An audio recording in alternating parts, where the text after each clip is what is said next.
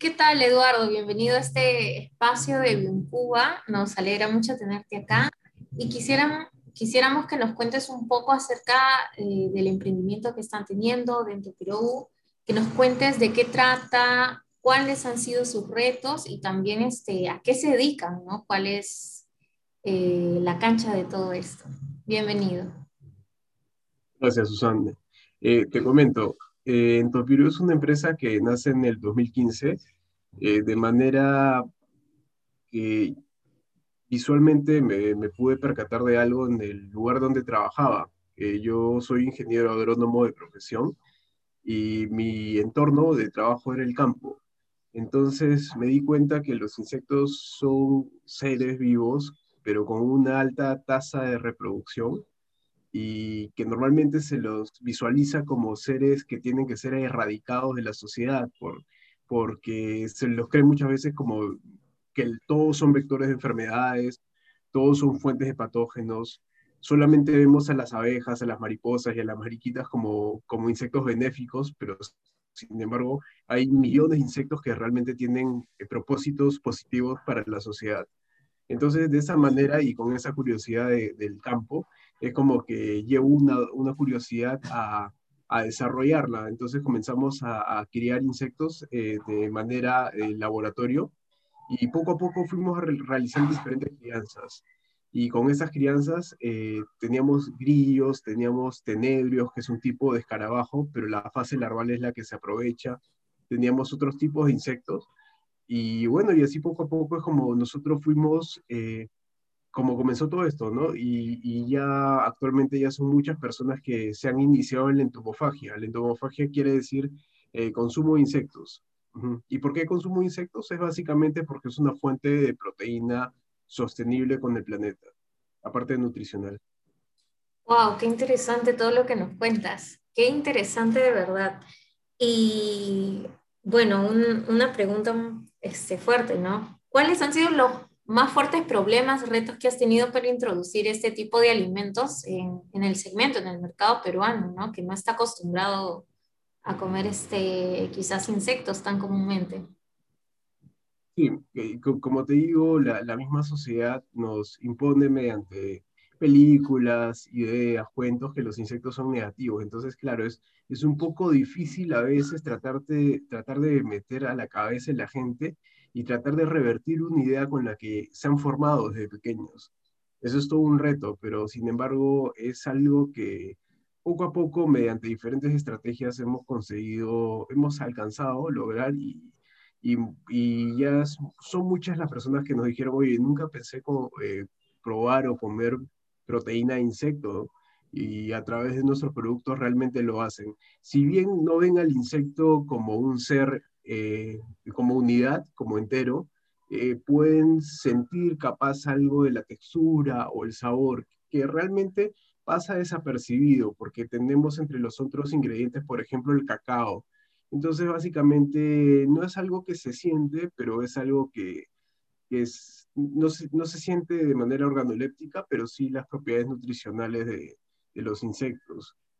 Sí, y así comenzó todo con, con insectos. Sin embargo, también eh, con el paso del tiempo hemos ido optando por diferentes fuentes de otro tipo de proteínas. Trabajamos con proteína de hongo actualmente y proteína de algas, eh, es decir, proteína sostenible, hongos, algas, insectos y algas. Eh, y una consulta este, muy relacionada al marketing, ¿no? Este, ¿a, quiénes, ¿A qué público están dirigidos actualmente, ¿no? Porque el hecho de eh, tener productos eh, de proteína de insectos, de hongos, siento que está dirigido a personas que llevan una dieta quizás vegana o vegetariana. ¿Es así o es para todo el mundo, para todas las personas?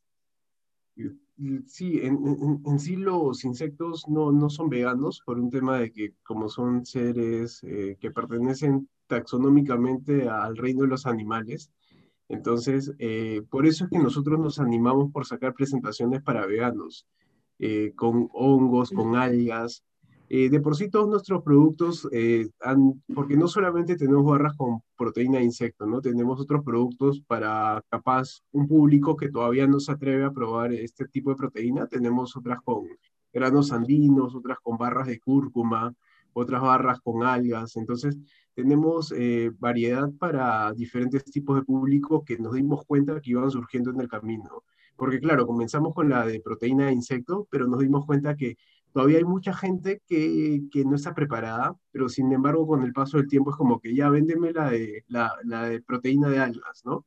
Y ya, y véndeme, y, y una barrita de insectos, porfa, ¿no? Entonces, como que poco a poco vas eh, de alguna manera introduciéndolos al mundo de la entomofagia, y, pero nuestro, nuestra finalidad es que el ser humano comience a consumir fuentes de proteínas alternas, ¿no? Que es algo que que no se tiene muy en cuenta hoy en día en la sociedad, pero sin embargo en un par de años las fuentes de proteínas alternas van a ser las fuentes de proteínas principales eh, de acá a 30 años, porque las fuentes tradicionales como la carne, pollo, cerdo, son fuentes de proteína que extraen demasiada agua del planeta.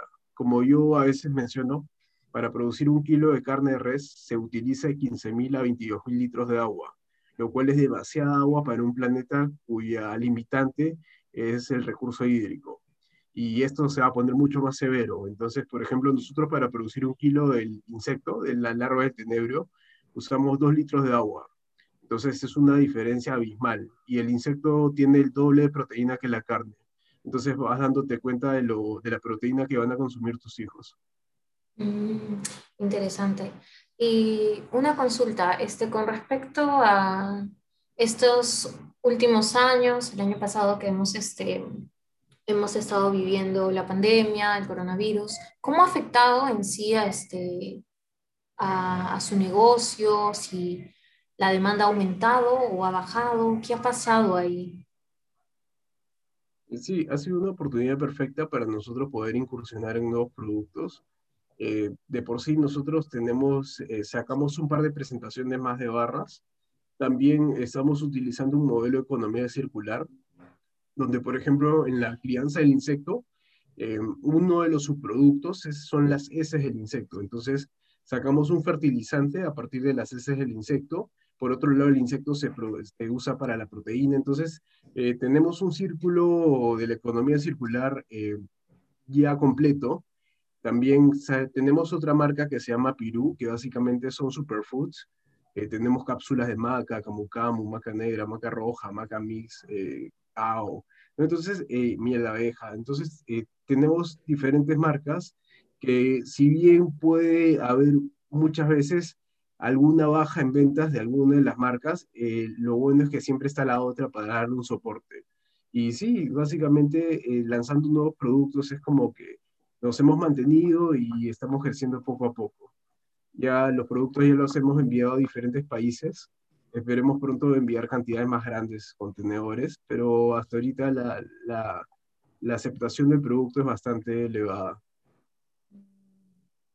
O sea, ¿ustedes hacen exportaciones también? ¿Es lo que estoy entendiendo? Sí, hemos enviado el producto, principalmente a Estados Unidos, es donde, donde más se ha enviado. Wow, qué interesante. Eh, y bueno, para terminar, ¿cuáles son sus metas a corto y a largo plazo, ¿no? con respecto a la innovación, em, quizás al mercado objetivo al que se dirigen? Sí, eh, de por sí nuestra, bueno, hablando particularmente, mi, mi misión de vida es que por lo menos todos los peruanos hayan consumido alguna vez en su vida fuentes de proteína sostenible ya sea mediante nuestro producto o mediante otra manera. Entonces realmente queremos llegar a, todos los peruanos para que sepan a qué sabe, qué se siente, porque al fin y al cabo, por ejemplo, tus hijos o mis hijos van a consumir este tipo de fuentes de proteína porque el planeta va a haber un momento que ya no va a dar para las fuentes tradicionales. Entonces tenemos que ir adaptando la, mente y, la capacidad de sentir mediante el sabor de las personas para con estas fuentes de proteínas alternas. Vamos lográndolo poco a poco. hoy en día ya más de 20.000 peruanos ya consumieron proteínas alternas gracias a nuestros productos y esperamos llegar a muchas más personas. Perfecto. Y bueno, ahora sí, la última, última pregunta, este, ¿dónde podemos encontrar estos alimentos? ¿no? Ahora que queremos reforzar nuestras proteínas, nuestra alimentación, Sí, eh, eh, bueno, tenemos las redes sociales de, de Molitor. De Molitor es la marca de las barras de suplementos para, para personas que quieren ese plus nutricional en su día a día. Eh, sí, y tenemos otra marca, como te mencionaba, que se llama Pirú, donde básicamente vendemos cápsulas y superfoods. Y por otro lado tenemos la marca de fertilizante llamada Entogarden, donde cerramos el modelo de economía circular, donde básicamente vendemos los fertilizantes, que es los subproductos de la crianza de los insectos de laboratorio. Las heces, la piel, todo se vende como fertilizante y tiene un alto nivel de eficiencia para el crecimiento de plantas y para la etapa de germinación. Perfecto, entonces lo estaremos poniendo en la descripción de esta entrevista para que puedan ingresar ahí y consumir este nuevo producto innovador que va a fortalecer todas nuestras defensas y sobre todo va a contribuir al medio ambiente. Muchas gracias Eduardo por este tiempo que nos has brindado, ha sido muy interesante y esperamos tenerte para una próxima entrevista que nos cuentes más a detalle todo este funcionamiento circular. Perfecto. Muchas gracias Susana. Muchas gracias Lisette. Muchas gracias amigos de Cuba.